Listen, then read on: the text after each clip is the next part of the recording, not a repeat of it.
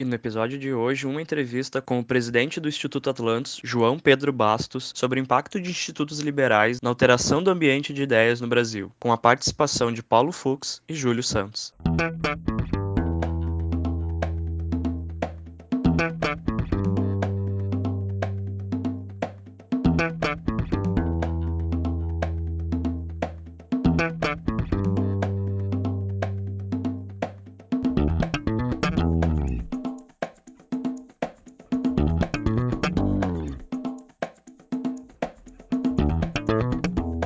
Este é o Tapa da Mão Invisível, podcast destinado àqueles que querem ouvir ideias que abalam sociedades e que não são ditas na mídia tradicional. Bem-vindo, Paulo Fux. Tudo bem, Júlio? Tudo beleza? Bem-vindo, João Pedro Bastos. Tudo bem, Júlio, Paulo, um prazer estar aqui com vocês. Obrigado pelo convite. João Pedro Bastos, nosso amigo, o JP, presidente do Instituto Atlantos, está aqui para nos falar de um momento especial que ocorre todo ano, né? Um momento que, que eu ficava sempre ansioso quando eu morava em Porto Alegre, que era o momento da Conferência do Atlantos, né? O abril é o momento pró-liberdade de Porto Alegre, e no meio de todos os eventos liberais que ocorrem em Porto Alegre, tem um evento da Conferência do Atlantis. O JP, ele é o presidente da atual gestão do Atlantis, veio aqui nos explicar um pouco, nos falar qual é o contexto do Atlantis. Primeiramente, JP, antes de tu nos falar sobre a Conferência do Atlantis, explica para o pessoal aí o que, que é o Atlantis, de onde que surgiu isso? Bom, o Atlanto surgiu em meados de 2015 como uma institucionalização, digamos, mais profissionalização, também poderia ser dito, do Clube Miss Rand. O Clube Miss Rand é uma outra iniciativa que surgiu em 2013. O Júlio participava do Clube Miss Rand antes de eu aparecer por lá. Sabe contar a história melhor do que eu mas surgiu em 2012, 2013 e esse clube era nada mais que um grupo de amigos, a maioria deles estudantes da ISPM, Escola Superior de Publicidade e Marketing, uh, em Porto Alegre. Era um grupo de amigos que estudavam lá e promoviam palestras relacionadas ao pensamento liberal, especialmente na SPM ao sábado. Com o tempo, a gente viu que existiam tanto interesse de expandir a atuação do Clube Miss Rent para outras universidades, fazer outros projetos que não só palestras aos sábados e também interesse de outras pessoas de terem palestra do Clube Miss Rand, de ajudar, que fugiam ao espaço da, da SPM. Então, o Atlantis foi uma iniciativa para poder levar as ideias né, liberais que já eram inicialmente divulgadas pelo Clube Miss Rand para outras universidades, mas também criar uma personalidade jurídica e dar maior seriedade para o nosso trabalho e facilitar doações, poder ter eventos maiores. Foi uma série de fatores que levou ao surgimento do Instituto Atlantis. E como o Júlio falou, é o nosso momento especial do ano, em abril, junto com o Fórum da Liberdade, ter a Conferência Atlantis que está chegando na quarta edição. Quarta edição já, mas olha só, o Atlantis ele surgiu, é, e eu estava lá naquele momento do surgimento do Miss Rand, ele surgiu quando começou a pipocar pelo país um monte de institutos liberais, clubes liberais, é, começou a surgir um monte de coisa ali naquela, naquela época de 2013, 2012, aonde o maior ente formador de liberais surgiu, que foi a Dilma Rousseff na minha opinião. e ali surgiu esse, esse mar de liberais e o escambau. Surgiu vários outros movimentos que tu também te envolveu, né? Tu era envolvido com a banda louca liberal e um monte de outras coisas que surgiram naquele, naquele inteirinho ali. Na tua visão, assim, antes da gente ir mais pro atual, vamos falar um pouco lá do passado. Qual é a tua leitura? Por que, que surgiu tudo isso e como é que isso está influenciando a nossa sociedade atual? Eu acho que certamente tem o escopo da, da Dilma ser uma grande formadora de liberais, né? O pessoal via todas as trapalhadas, tanto na política econômica quanto em outras áreas do governo Dilma, e pensava, bom, se isso aí é a esquerda, eu quero ser o contrário disso daí. Uhum. Uh, talvez mais conservador, mais liberal, mas enfim, eu diria que mais abrangente do que formar liberais, a Dilma formou uma, uma certa direita, né, entre liberais e conservadores. Eu acho que também veio um momento nas universidades, dos jovens principalmente, entrando nesse protagonismo político, se cansando de ver, muitas vezes, eles sabiam que estavam errado, as trapalhadas da Dilma, e aí chegavam na aula e viam um professor defendendo essas mesmas trapalhadas, ou talvez não defendendo a Dilma especificamente, mas sua política econômica, como foi meu caso em aulas de economia, dizendo que a culpa era da crise externa e não que era a culpa da baixa da taxa de juros do governo Dilma e de outras trapalhadas da política econômica. E as pessoas também começaram a demandar informações e uma visão alternativa ao que viam no governo. E eu acho que isso ajudou bastante o contexto de tempo ali dos meados de 2015 e 2016. Eu acho que essa a conjuntura ajudou muito o crescimento desses grupos liberais e mesmo o Fórum da Liberdade, que certamente já é um evento consolidado aí a, em 2015 tinha, sei lá, seus 28, 29 anos de Fórum da Liberdade, mas foi nessa mesma época que o Fórum da Liberdade passou de, pelo que eu lembro, cerca de 1.500, 2.000 participantes para 4.000, 5.000 nos dois anos seguintes. Então o fórum dobrou de tamanho, o que mostra também que não foram só nos estudantes, mas na sociedade como um todo buscando ideias liberais. É muito interessante isso mesmo, porque isso na verdade é, é o mercado, né? O Atlantis está aí para suprir uma demanda de mercado. Na verdade, eu acho que tem um pouco da lei de SEC, a, a oferta talvez cria essa própria demanda, né? Eu acho que não havia antes um instituto que nem o próprio Atlantis que falasse diretamente com estudantes antes ou clubes liberais e foi justamente pessoas se movimentando, chamando amigos para participar, para ler livros, para discutir, que foi se criando esse embrião do movimento liberal, não só no caso do Atlantis, mas isso aconteceu no Brasil afora. E isso culminou tanto em MBL da vida, que daí né, nunca tiveram profundidade intelectual, ao meu ver, mas que ainda assim foram movimentos de pessoas né, de saco cheio de tudo que estava acontecendo politicamente. Mas essa é a minha pergunta para ti, JP, em relação ao Atlantos. Né? Nesses anos todos de operação, como é que tu sente que isso impactou na realidade local, brasileira? De quantas pessoas passaram pelo Atlantos? Quanto reverbera na sociedade essa profusão de ideias? Eu acho que tem um impacto não apenas na academia, para fora, para as universidades, porque a gente vê, pelo menos tu vai pegar cursos de economia, o aluno que não é aquele aluno que está ali só cumprindo cadeira, cumprindo horário nas aulas, que quer se formar logo, quer ir para o mercado de trabalho, não entrou em nenhum debate político, talvez não conheça uh, o Atlantis ou, ou, algo do tipo. Se é um aluno de alguma das principais universidades de Porto Alegre, aí botemos URGS, SPM, PUC, a Fundação do Ministério Público lá para o Direito, na FADERGS mesmo, onde um dos membros do Instituto estudava e levou bastante eventos para lá. Se a gente pega essas universidades e pega os. Claro, talvez o cara lá que faça contábeis e tá lá cumprindo seu horário, sai da, da faculdade, vai para o trabalho, sai da, do trabalho, vai para a faculdade. Esse é o cara, beleza, mas não se envolve em política como um todo. Mas pega o direito, economia, o cara que tem um pouquinho de debate político, é muito provável que ele tenha ouvido falar do Atlantos, ido a um evento do Atlantos, ou visto algum post, algum artigo do Atlantos. Então, a gente tem um alcance bem legal dentro das universidades aqui.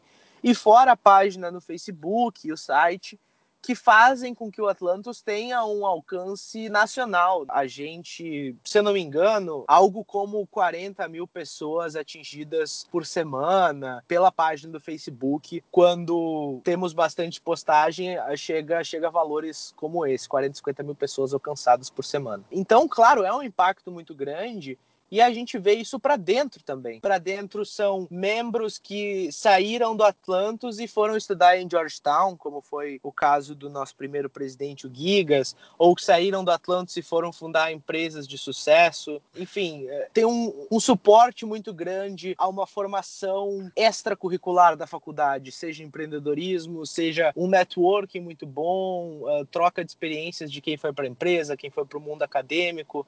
Teve recentemente uma coordenadora do Atlantis que foi ser professora do IBMEC. Então a gente tem um impacto muito grande e a gente vê que ao longo do tempo o que se diz que a esquerda fez, né, de a começar a formar intelectuais e mandá-los para as universidades. É, não que propositalmente a gente faça isso para ir lá doutrinar a galera, mas que a gente vê também uma, uma geração de liberais se espalhando pelo mercado, espalhando pelas universidades. Claro que é um processo de, ponham-se aí 20 anos no mínimo, mas enfim, é um processo que a gente vê começando agora e vê dando frutos já agora. Lá no início do Atlantos, quando eu participei, tinha aquela força de se buscar novos componentes para o Atlantis, novas pessoas que entrassem e pudessem contribuir para o instituto. Porém, tinha muito daquela daquele cenário econômico da época aonde o Atlantis acabava ganhando meio que de lambuja, assim, porque todo mundo estava procurando algum novo cenário, algo, alguma explicação daquilo tudo que estava acontecendo no Brasil e vinha meio que de lambuja. Com essa nova virada política, não, não ocorreu uma nova não ocorreu uma virada política no Brasil, assim, de fato. Parte ocorreu, mas a esquerda ainda segue, ela só perdeu o poder federal, mas ela segue ainda com a atuação que ela sempre teve. Mas deu uma derrota para a esquerda e uma vitória para liberais e conservadores desses últimos momentos. Tu vê um risco do Atlantis sofrer com isso, porque o Atlantis agora vai precisar ter a força de buscar novos integrantes sozinho, não vai ter mais aquele cenário econômico horrível, anti, completamente de esquerda, embora o governo Bolsonaro tenha algumas coisas que os liberais consigam criticar e ainda consegue achar novos adeptos via isso, mas existe alguma perda de força do Atlantis? Eu vejo esse teu cenário assim completamente. Eu acho que mais do que derrotada, a esquerda está com sua militância desmotivada. Não só uma perda feia, né, no, no cenário presidencial, mas como também várias eleições a nível local, ela perdeu boa parte do protagonismo que ela tinha. E nisso eu vejo uma coisa meio Jordan Peterson, assim, de não porque as pessoas necessariamente concordem com a direita ou com o outro lado, digamos assim, mas eu vejo uma coisa mais de, olha, as pessoas perderam o medo de falar, tipo, de se revoltar contra aquela galera do DCE que passa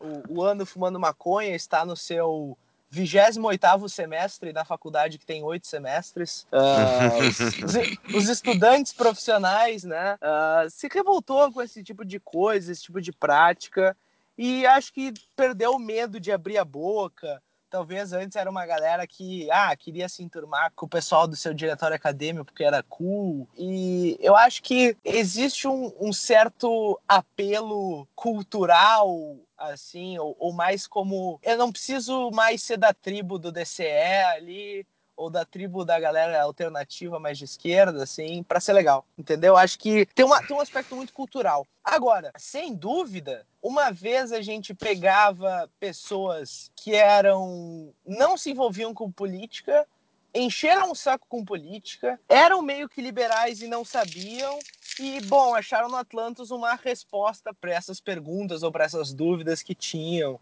ou para as angústias que vinham sentindo por causa do contexto político.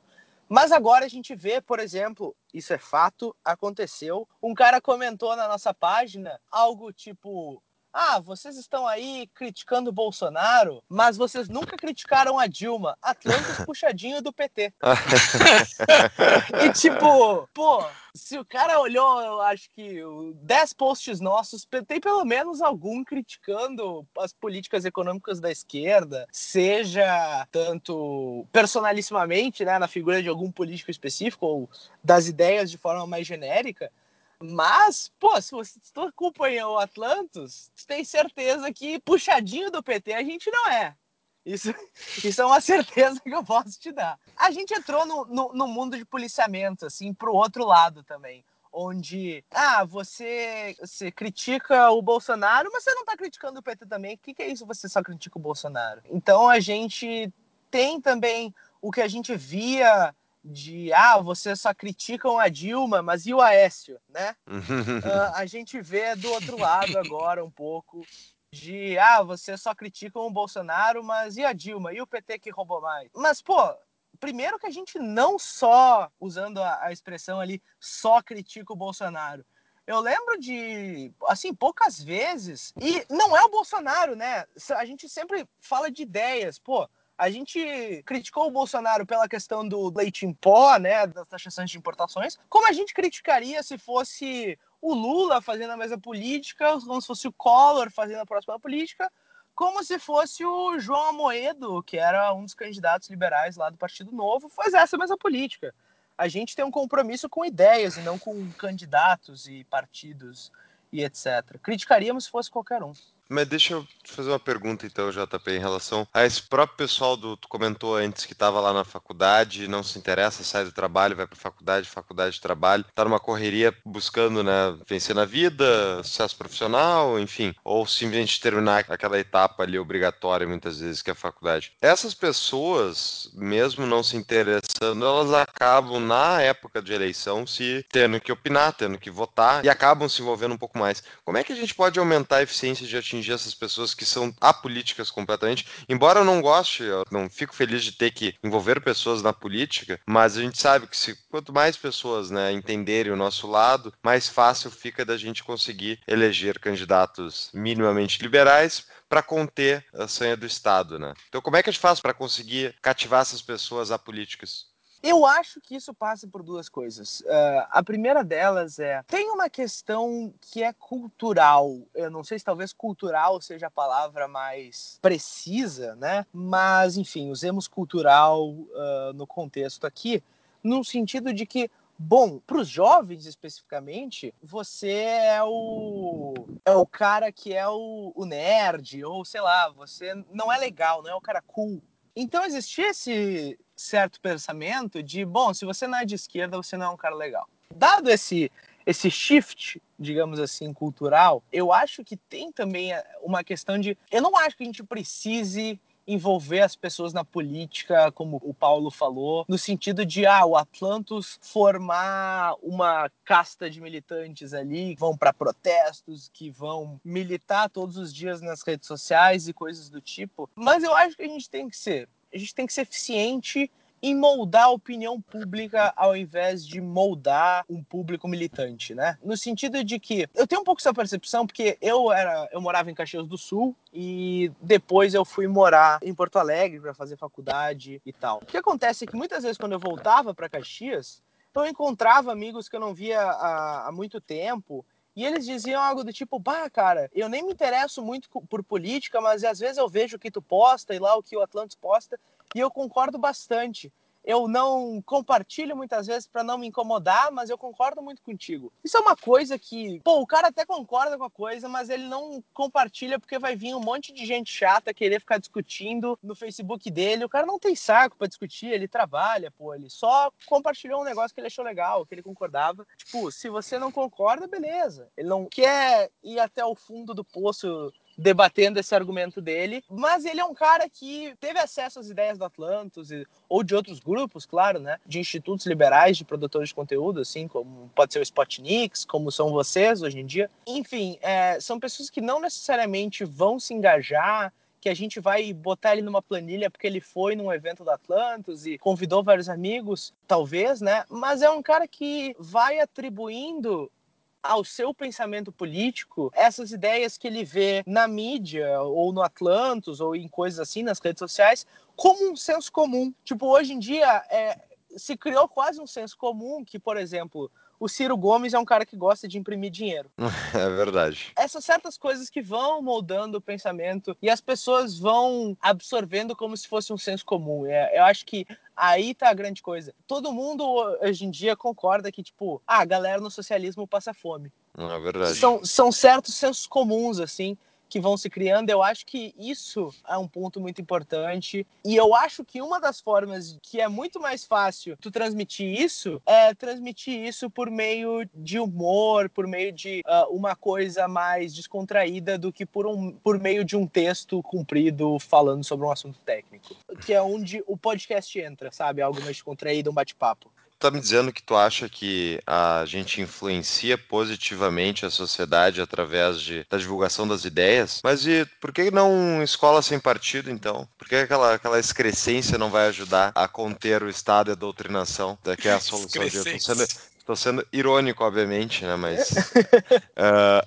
É, é, esse tipo de pensamento. Eu enxergo Instituto do Atlântico e entidades do tipo, o próprio podcast e tal, como difusores de ideias que leva tempo e infelizmente, ou talvez felizmente, mas mudanças são graduais e elas requerem tempo, esforço, né, maturação e demanda, obviamente. Então isso leva anos para acontecer e a gente mover o pêndulo né, em direção a um país melhor, com menos, cada vez menos Estado e tal. Mas tem gente que acredita que a solução é passar uma outra lei, né? Porque o problema não são todas as leis que tem lá que não estão funcionando. O problema é que a lei tem que ser passada mais uma para corrigir magicamente a sociedade de cima para baixo. Então, o que, que tu acha desse comparativo, JP? Certamente eu não sou uma pessoa que concorda com a solução proposta pelo projeto de lei de escola sem partido. Eu concordo com parte do diagnóstico de que sim, existe doutrinação nas universidades. Muitas vezes não é deliberada, no sentido uhum. de que o professor não pensa, hoje eu vou doutrinar essas crianças, mas no sentido de que, pô, pensa um professor de história. É inegável que a academia brasileira nas ciências sociais, tanto história quanto geografia e matérias afins, tem uma formação que é majoritariamente marxista e se não é marxista derivando diretamente de Marx, pensadores que têm certas linhagens marxistas, que têm um pensamento de esquerda. Por exemplo, você pega na economia, bom, talvez o cara não é um marxista, mas o cara é um cepalino, é, hum. alguém que acredita nos problemas estruturais do Brasil, que o Brasil nunca vai ser rico uh, exportando commodity, soja, que o Brasil tem que se industrializar e para isso a gente tem que parar de importar coisa e produzir aqui dentro. Não é uma ideia exatamente marxista, certamente, mas é uma ideia que pega muitas pessoas dos cursos de geografia, história, esse certo estruturalismo, assim, ou outros tipos de pensamentos que podem ser ditos como ligados à esquerda. O cara a vida inteira foi formado nessas escolas. É óbvio que, ainda que não deliberadamente, ele vá passar conteúdo para os seus alunos, ele vai passar, se não as conclusões, pelo menos com toda uma linguagem, né? Talvez o cara não concorda que deva haver o comunismo, mas ele concorda numa narrativa de luta de classes. Ele uhum. concorda numa epistemologia, se a gente for levar mais tecnicamente esse assunto, uma epistemologia que renega o individualismo metodológico, uma, uma epistemologia coletivista, né? historicista e não empírica. Então, claro, vai sempre existir essa certa doutrinação, ainda que não seja deliberada, né? Porque muitas vezes os caras tentam passar como se fosse, ah, todo professor é filiado no PT agora. Não, mas ele foi formado com pensamentos, ainda que ele não seja um militante profissional, ele acaba por passar porque foi desse jeito que ele aprendeu. Ponto 2 é a solução. É a solução, eu acho que primeiro não é uma solução prática, ou seja, se nós pensarmos isso como uma política pública, eu não acho que ela vá ter os seus resultados pretendidos. Eu acho que vai criar um clima, uh, digamos, chamemos de policialesco, assim, onde uhum. Em vez do debate a gente quer dedurar o cara que pensa diferente. E isso pode acontecer ao contrário, né? A gente pensa, pô, um professor liberal que defende que a crise de 29 foi causada pelo governo. Essa é uma oposição que a crise de 29 foi causada pelo, pelo governo, uh, pelo governo norte-americano, né, mas precisamente pelo Banco Central americano, é uma visão que é a visão mais aceita na literatura econômica, tá? Um exemplo que eu dou. É a visão que o próprio Banco Central americano já admitiu que é correta. No aniversário de 95 anos do Milton Friedman, se não me engano era o Ben Bernanke, que era o presidente do Fed na época do Banco Central americano, ele chegou e disse: "Parabéns, Milton Friedman. Você está correto. Nós, o Banco Central americano, causamos a crise mas graças às suas contribuições, nós não vamos mais causar crises dessa forma. Eu, só um parênteses, eu encararia isso como uma ofensa, né? Tu recebeu um elogio do Ben Bernanke dizendo que ele concorda com o Milton Friedman e que agora não vamos causar mais fazendo esse horror que eles fizeram, mas enfim. Mas enfim, aí, aí tu pensa, um professor que defende a opinião que o Banco Central americano causou a crise. Certamente não é a opinião que é consenso na academia brasileira certamente não é a opinião que é a opinião que os professores de história do Brasil defendem, a maioria deles, pelo uhum. menos. E aí eu, que estou defendendo o correto, que é os que os dados mostram que é a teoria mais aceita na academia. Eu sou denunciado pelos meus colegas e não pelos meus alunos. Então uhum. cria um, um se alguém conhece como funcionam um sindicatos de professores, teria medo de ter uma opinião diferente dentro de um sindicato desses. São os sindicatos que invadem plenário na assembleia, que vão arrumar briga, que fazem piquete. Não são pessoas amigáveis que têm uma posição política diferente. Então eu acho que isso iria se virar, seria um tiro pela culatra. E o segundo ponto é que eu acho que a academia ela é essencialmente um lugar onde devem se devem prosperar os valores de pluralidade, de tolerância, de debate. Uh, evidence-based, né, de uh, buscar sempre os fatos. E eu acho que não é uma lei que garante isso. Isso, é uma, isso sim é uma questão totalmente cultural. Quando a gente vê, por exemplo, a Universidade de Chicago tem quase 100 prêmios Nobel, contando todas as áreas. Se eu não me engano, são quase 100 prêmios Nobel. Na casa de 90 e poucos. E todos os caras que estudaram em Chicago falam uma coisa: não é uma lei que faça Chicago ser tão boa, mas é o ambiente, é um ambiente de discussão onde os alunos saíam da aula, se reuniam em outra sala para discutir o que aprenderam na aula. Apresentavam seminários o tempo inteiro para discutir os temas. Os professores não se limitavam a dar o currículo da aula e os temas da aula, mas também davam outros assuntos extracurriculares nos outros momentos que não o momento curricular de aula, né? E, cara, isso gera um ambiente de debate que é muito frutífero no futuro. E não é uma lei que faz isso. Certamente não uma lei do governo. Pode ser uma, uma diretriz interna da universidade que ao longo do tempo evolui para a cultura ou coisa assim. Mas certamente não é uma lei que traz esse resultado mágico como se esperam. Buenas, pessoal. Deixa eu fazer uma interrupção aqui só para lembrar os nossos queridos ouvintes de que temos anunciantes nesse programa. E o anunciante é a Cap Rate. Pois então, lembra da CapTable? Os mesmos empreendedores da CapTable abriram uma outra opção de investimentos, renda fixa, através do mercado imobiliário. E o projeto atual, por exemplo, está pagando 12% de rentabilidade anual. Conheça em www.caprate.com.br. Cap é C-A-P, Casa André Paulo, rate.com.br. Seguimos a programação.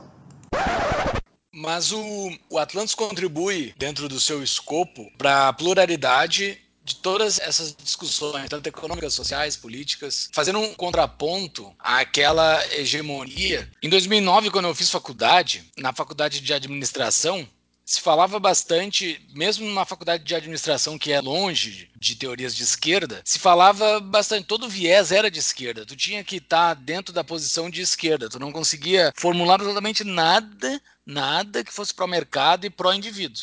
Impressionante, era muito triste aquilo. Daí o Atlantis surgiu, sei lá, uns dois, três anos depois de eu ter me formado na faculdade. E o Atlantis, eu imagino que agora, dentro do ambiente das faculdades de Porto Alegre, ele está influenciando pro lado pró-indivíduo, pró-mercado. Ele está conseguindo fazer este contraponto. Isso dentro da academia, do pensamento e da discussão de ideias. Mas tu não acha que o Atlantis, ele poderia, ou o Atlantis, ou os, os institutos semelhantes ao Atlantis, eles poderiam fazer ações mais a, ativista, como por exemplo, nas manifestações de esquerda, nas manifestações de esquerda, nas manifestações contra Dilma em 2015, o Atlantis não era protagonista, embora vários protagonistas passaram pelo Atlantis. O Atlantis deveria ser protagonista de atividades de ativismo ou institutos semelhantes ao Atlantis, ou ele tem que permanecer na discussão de ideias? Veja bem, eu acho que tu pode ser um ativista de ideias. Eu acho que não é que o Atlantis deveria ser mais ativista ou menos ativista, porque nesse caso é uma questão de escolha. O Atlantis é um instituto mais acadêmico. Ele é um instituto que se presta a levar conteúdo, a produzir conteúdo, a fazer palestras, fazer eventos, ter publicações. É como tu esperar que uma universidade fosse fazer lobby na rua, o corpo institucional de uma universidade. A universidade é um lugar de pesquisa, não é um lugar de lobby, não é um lugar de manifestações políticas. Eu acho que, ainda que a gente possa estudar na universidade essas manifestações políticas. Mas qual é o ponto? Eu acho que existe aí uma certa questão de divisão do trabalho, né? Qual instituto vai fazer o quê? O Atlantis teve uma visão de tipo criar conteúdo, produzir conteúdo. O Instituto de Estudos Empresariais, que promove o Fórum da Liberdade, certamente tem uma missão mais de formar bons profissionais com uma visão liberal é uma visão muito mais de formação do que de produção de conteúdo, como seria o Atlantis. Tu vê outros grupos, como os grupos ligados ao Students for Liberty, né? São grupos que geralmente têm uma pecha mais de ativismo, assim. Então, primeiro, é uma questão de divisão do trabalho. Agora, sim, eu acho que o Atlantis não deveria, por exemplo, institucionalmente se manifestar com relação a questões explicitamente político, abraçar um protesto fora Dilma, por exemplo, ou organizar coisas assim. Eu acho que ainda que teria-se independência, né, nesse sentido, eu acho que é uma linha muito tênue, por exemplo, ah, hoje em dia existem diversas críticas ao MBL ou ao, ao Vem Pra Rua, e longe de querer negar seus méritos, né, não acho bom institucionalmente envolver um instituto que produz conteúdo mais sério, acadêmico, se envolver com pessoas que daqui um pouquinho estão virando políticos e que talvez, olha, lá atrás vocês estavam dividindo um caminhão com eles. Uh, eu acho que não existe problema entre ativismo e ideias. O ativismo não necessariamente tem que ser político, no sentido da política partidária, né? O ativismo pode ser um ativismo em relação a ideias, que é algo que certamente o Atlanta toparia fazer. Não fazemos por uma questão, de novo, por divisão do trabalho. Quem é que deve fazer isso, JP? Porque a minha percepção é que falta realmente alguém que vá ocupar as galerias na época de votações, por exemplo, a do Uber e coisas do tipo, do nosso lado, né? Porque o sindicato dos taxistas está lá e nós não temos ninguém. Também quem é que vai ir, né, durante o dia de semana, sair do seu trabalho para ir numa votação na Assembleia, mas quem é que pode executar esse trabalho de ativismo que é, é necessário de pressionar os deputados para que eles não façam tanta lei horrorosa? Eu acho que tem os dois lados, né? Tem primeiro uma questão de o seguinte: o jeito que o Atlantos fazia ativismo, como pode se dizer. Eu lembro de, uma, de um caso onde a gente fez uma imagem que circulou na internet um monte que era esses vereadores votaram contra o Uber e uhum. botou na nossa página. Na sessão seguinte, um vereador de Porto Alegre, que inclusive já veio a falecer, imprimiu essa imagem do Atlantis e levou para a tribuna para falar: olha aqui o que estão nos difamando. Difamando não, pô, o cara tinha de fato votado a favor da proibição do Uber. E aí depois ele veio com uma série de desculpas para ter votado e tal. Mas fato é que ele votou e nós tínhamos dito que ele tinha votado a favor da proibição, ele votou de fato a favor da proibição. Isso é um jeito de que, bom, talvez no dia da votação a gente não tenha tanta força, mas, pô, a gente está construindo a imagem de que esse cara é um cara que vota contra os interesses da população. Pelo menos é um trabalho que eu vejo o Atlantis fazendo. Agora, existe uma questão que é o que se analisa na chamada teoria da escolha pública, né, na public choice, também chamada em inglês, mais famoso termo, public choice, que é a ideia de custos dispersos e benefícios concentrados onde pense numa política pública onde a gente vai dar 200 milhões de reais para 200 empresas em subsídios. Cada uma das empresas vai ganhar um milhão de reais em subsídios. Por outro lado, cada um dos brasileiros vai ter que pagar um real de impostos para arrecadar esses 200 milhões. 200 milhões de brasileiros, um real para cada um. Vocês acham que essa lei passaria? É óbvio que ela passaria. Se essas 200 empresas que vão ganhar um milhão de reais cada uma forem ao Senado forem à Câmara dos Deputados em Brasília e gastarem cada uma delas 200 mil reais em lobby, com passagem indo para Brasília, com outdoors pressionando os políticos, com reuniões, traná, traná, com doações de campanha, pum, eles ainda ganham 800 mil reais cada uma dessas empresas. Qual é o incentivo de eu, onde esse projeto custa um real para mim, ir até Brasília protestar? Uhum certamente não vale eu largar cinco minutos do meu trabalho para ir fazer um post no Facebook, porque eu fazer uma petição a mais se eu sou advogado, enfim, o meu trabalho vale mais do que esse um real que eu perder. Eu vou perder mais dinheiro se eu parar de trabalhar para ir reclamar. Esse projeto vai passar. O que, que se criou nos Estados Unidos e em outros lugares que são instituições muito interessantes para ir contra esse tipo de questão e para diminuir os custos que agora é disperso para rebater isso aí. São instituições no estilo de Taxpayers Alliance, que se diz, ou, enfim, algo nesse sentido, Americans for Tax Reform. Existem vários exemplos de instituições nos Estados Unidos Uh, especialmente, que são instituições que pegam pequenas doações ao longo do ano, tanto de empresas, tanto de pessoas, e vão ao Congresso defender o interesse dos pagadores de impostos. Uhum. Esse eu acho um modelo de instituição que não existe no Brasil, que seria muito interessante de existir. Nos Estados Unidos eles têm feitos bem interessantes. Enfim, eu acho que esse tipo de instituição é muito interessante e eu acho que tem resultados interessantes também. É, e o interessante é que essas entidades que defendem os interesses dos pagadores de impostos, elas só surgem depois da formação da opinião de que essa instituição ela é necessária existir, né? Nos Estados Unidos, a cultura pró não pagar impostos, ela é desde a sua fundação. No Brasil não existe essa cultura. Então aí eu vejo uma utilidade completamente direta de instituições tipo Atlantis da possibilidade de ter essas instituições. Exatamente. A primeira é o No Taxation Without Representation, né? algo que está na cultura americana há muito tempo, desde 1770 e por aí vai. Mas é exatamente isso que tu falou, Júlio. É, uma questão de, bom, talvez não é o Atlantis que vá lá fazer o lobby no Congresso, né? Mas, pô, é o Atlantis que talvez faça o estudo que dê força ao argumento do lobista. Uh, eu sei que o, o, lobby não é legalizado no Brasil, mas enfim, uh, a gente falar de, de convencimento mesmo. Ou eu sei que talvez, como o Júlio falou, instituições como Atlantis, que ainda que não vão lá fazer o lobby, é a instituição que vai gerar uma opinião pública que permita que uma Taxpayers Foundation, uma Taxpayers Alliance, surja e seja sustentável financeiramente, que as pessoas entendam a importância de doar, por exemplo, por uma Taxpayers Alliance. Sim. E daí, fora do Atlantis, eh, como eu falei lá no início, surgiram várias outras instituições semelhantes no país de 2012 para cá. Tu poderia citar, porque como a gente está atingindo vários cantos do Brasil, é, provavelmente as pessoas vão ficar com uma tentação de ir no Atlântico, mas não vou conseguir ir. Mas existem outras instituições semelhantes que tu poderia indicar para as pessoas que estão espalhadas pelo Brasil? Certamente. Eu falei recentemente com o presidente da Foundation for Economic Education, que é o Lawrence Reed, e ele fez um post falando sobre o governo Bolsonaro, uma, deu uma entrevista, na verdade, para a revista Cruzoé, ele é um americano, né, falando sobre o governo Bolsonaro e o que, que o Bolsonaro deveria fazer. Uma das coisas que ele falou, o Bolsonaro deveria escutar as pessoas de institutos liberais e citou vários. E eu fiquei pensando, pô, nem os institutos liberais aqui do Brasil se citam uns aos outros direito e tem que vir um uhum. americano lá para citar e, e, mostrar que existem vários e porque pô no final do dia a gente tá lutando pelas mesmas ideias sabe é como se eu ficasse brabo porque oh, o IE tá tirando gente do nosso evento para ir no Fórum da Liberdade uhum. pô não que maravilha que o Fórum da Liberdade tá cheio sabe que é onde certamente as pessoas que fundaram Atlantos é porque antes passaram por um Fórum da Liberdade e conheceram a importância das ideias liberais. Então, é, a gente se ajuda.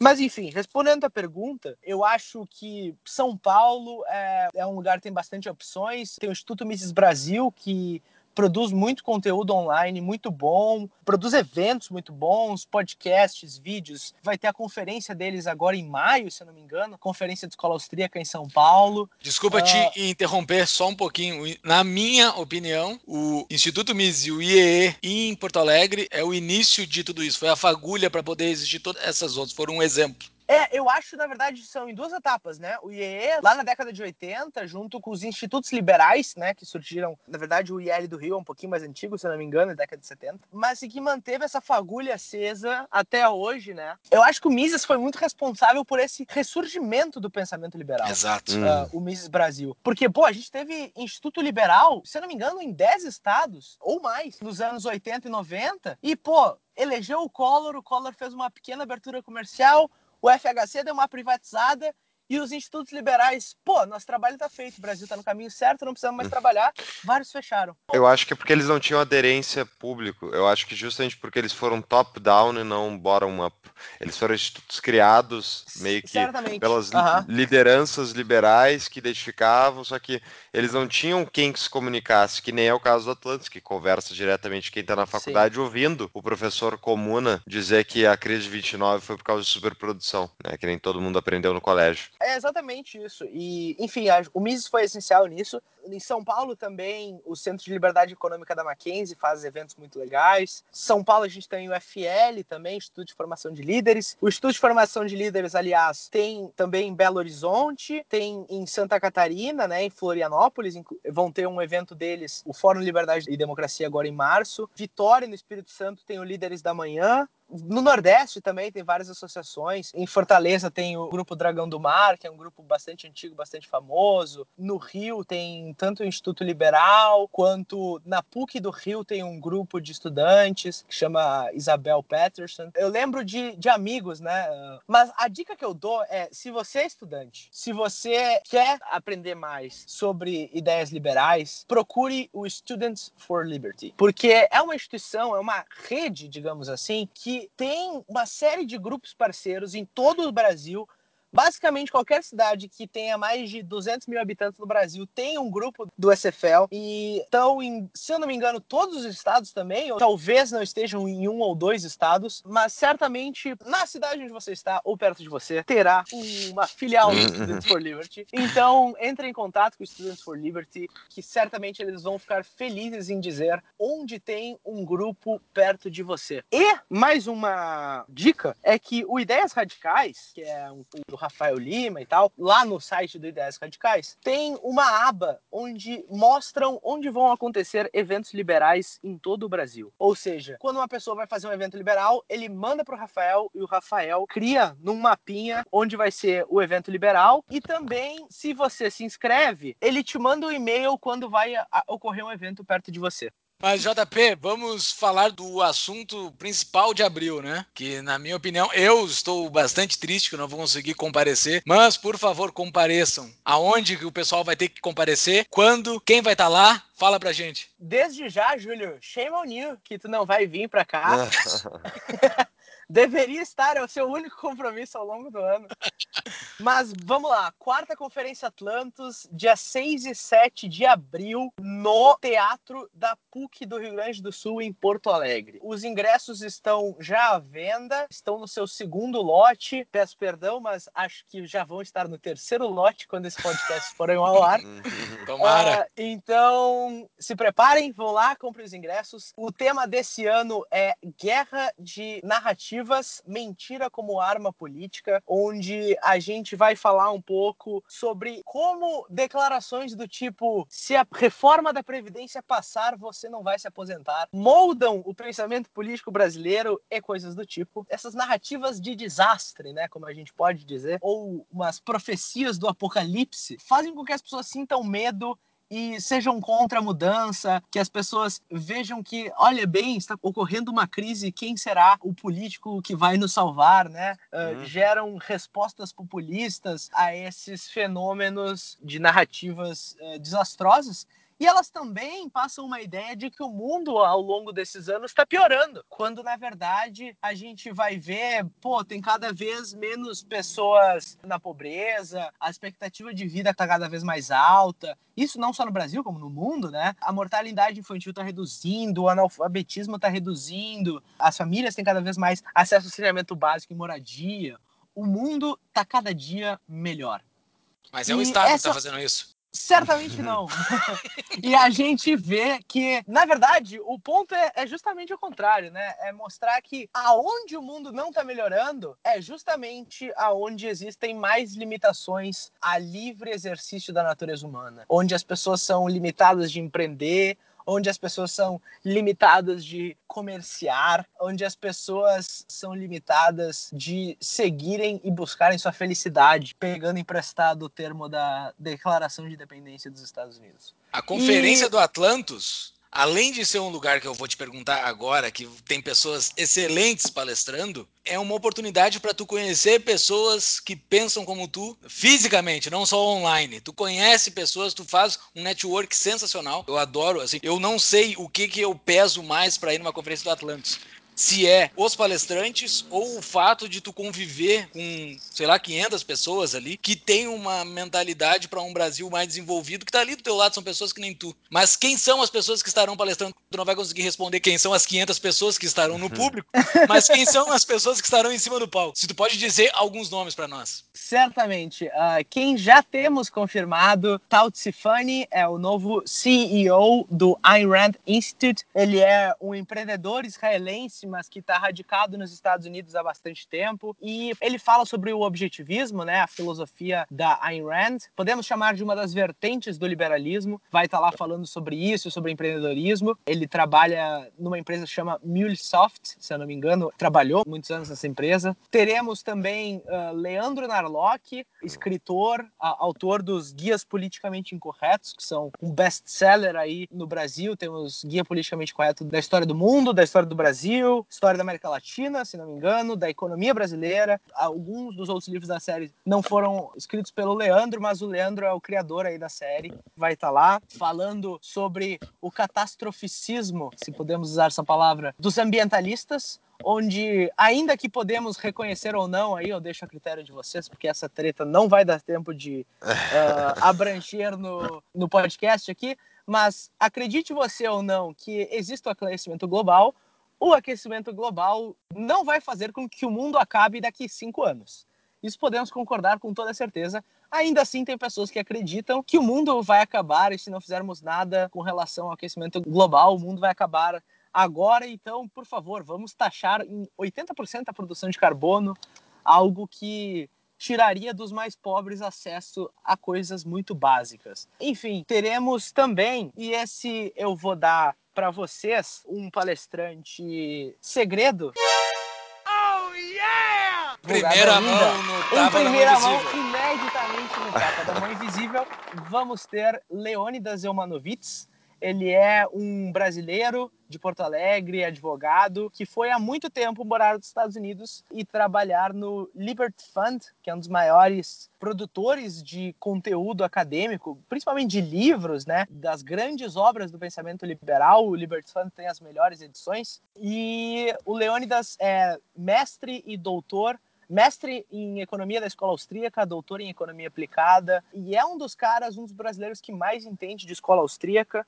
Então, para quem gosta aí das ideias de Mises Hayek, ele vai estar tá num painel junto com Hélio Beltrão. O painel completo você fica sabendo primeiro aqui no Tapa da Mão Invisível. E além disso, também anuncio que quem quiser, usando o código Mão Invisível, sem tio no ar, então Mão Invisível tudo junto, ganha 10% de desconto na compra do seu ingresso da conferência Atlantis. What? That's right. That is awesome. É só pra ouvinte do Tava na Mão Invisível, desconto no Atlantis. Ô, cara, sensacional, hein? Esse painel com o Hélio aí vai ser sensacional, cara. O Hélio é sensacional. O Hélio é sensacional. O Leônidas é um cara que, como ele mora nos Estados Unidos há muito tempo e ele é um cara que é mais acadêmico, ele é um cara que não é tão conhecido aqui no Brasil. Devo confessar isso.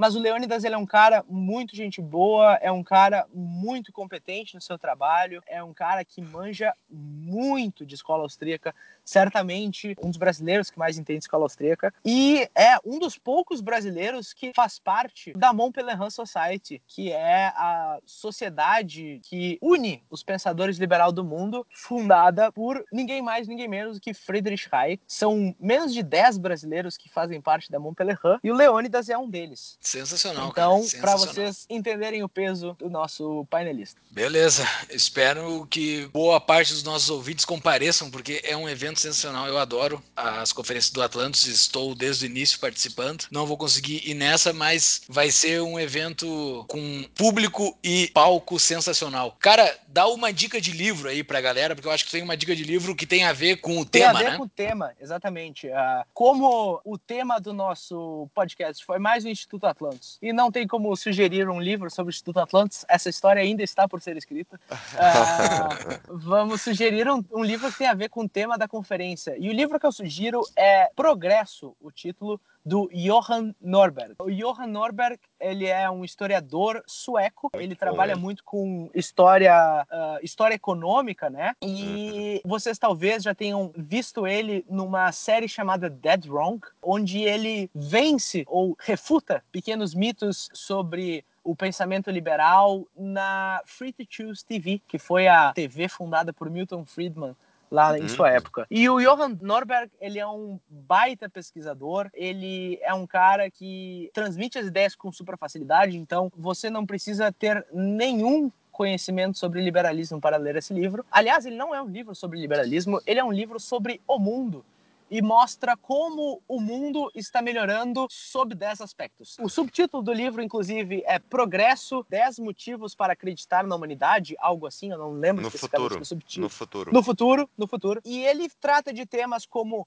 alimentação, saneamento, meio ambiente, saúde, educação e mostra como, dentro desses 10 aspectos globais, o mundo está melhorando. Cada vez temos menos desnutridos, cada vez as pessoas estão mais ricas ou menos pobres, como queiram, e cada vez mais pessoas têm uma expectativa de vida mais alta, menos pessoas morrem por doenças transmissíveis como varíola, como sarampo, doenças que estão praticamente erradicadas graças às vacinas. Ou seja, O mundo está melhorando como um todo. É um livro que é um soco no estômago dos pessimistas e catastroficistas. Muito bom. Muito bom, dica. cara. Bela dica de livro, ótima conversa. Muito obrigado por nos explicar o que que é o. Atlantis, nos falar sobre essa conferência que é maravilhosa. Todos os links dados durante o episódio estarão no nosso site tapadamãoinvisível.com.br. Lá vai estar o link também para comprar o ingresso da conferência. Muito obrigado. Paulo, considerações finais? Não, só quero parabenizar o trabalho do JP e do Atlantis, em nome do JP. Eu acho que são esse tipo de instituições que ajudam a nossa sociedade a melhorar gradualmente. De minha parte, dizer ah, três coisas. A primeira delas é: se você não puder ir na Conferência Atlantos, avise o seu amigo que mora em Porto Alegre região para que ele vá. Ah, Ah, a segunda coisa é: Júlio e Paulo, muito obrigado pelo convite. Foi um prazer conversar com vocês. E se o Atlantos chegou a, a esse momento de ter a honra de ser entrevistado no Tapa da Mão Invisível, é porque lá atrás pessoas como vocês dois que se esforçaram naquele sábado de tarde que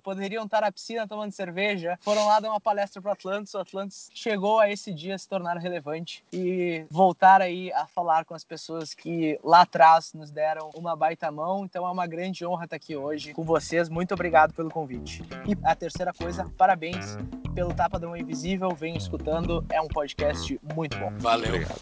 Muito obrigado, cara. Então tá, os últimos recados. Apoie o nosso projeto no Apoie-se. Apoie-se barra, apoie-se com SE no fim, né? apoia.se barra Tapa da Mão Invisível. Lá você pode contribuir para esse projeto.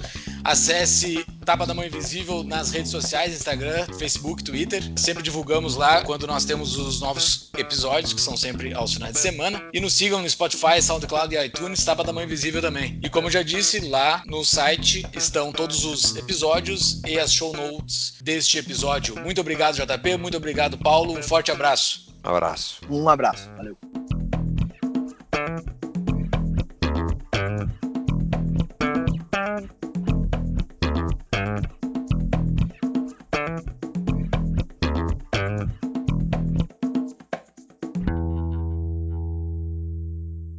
vai se mudando. Antes o, o cara.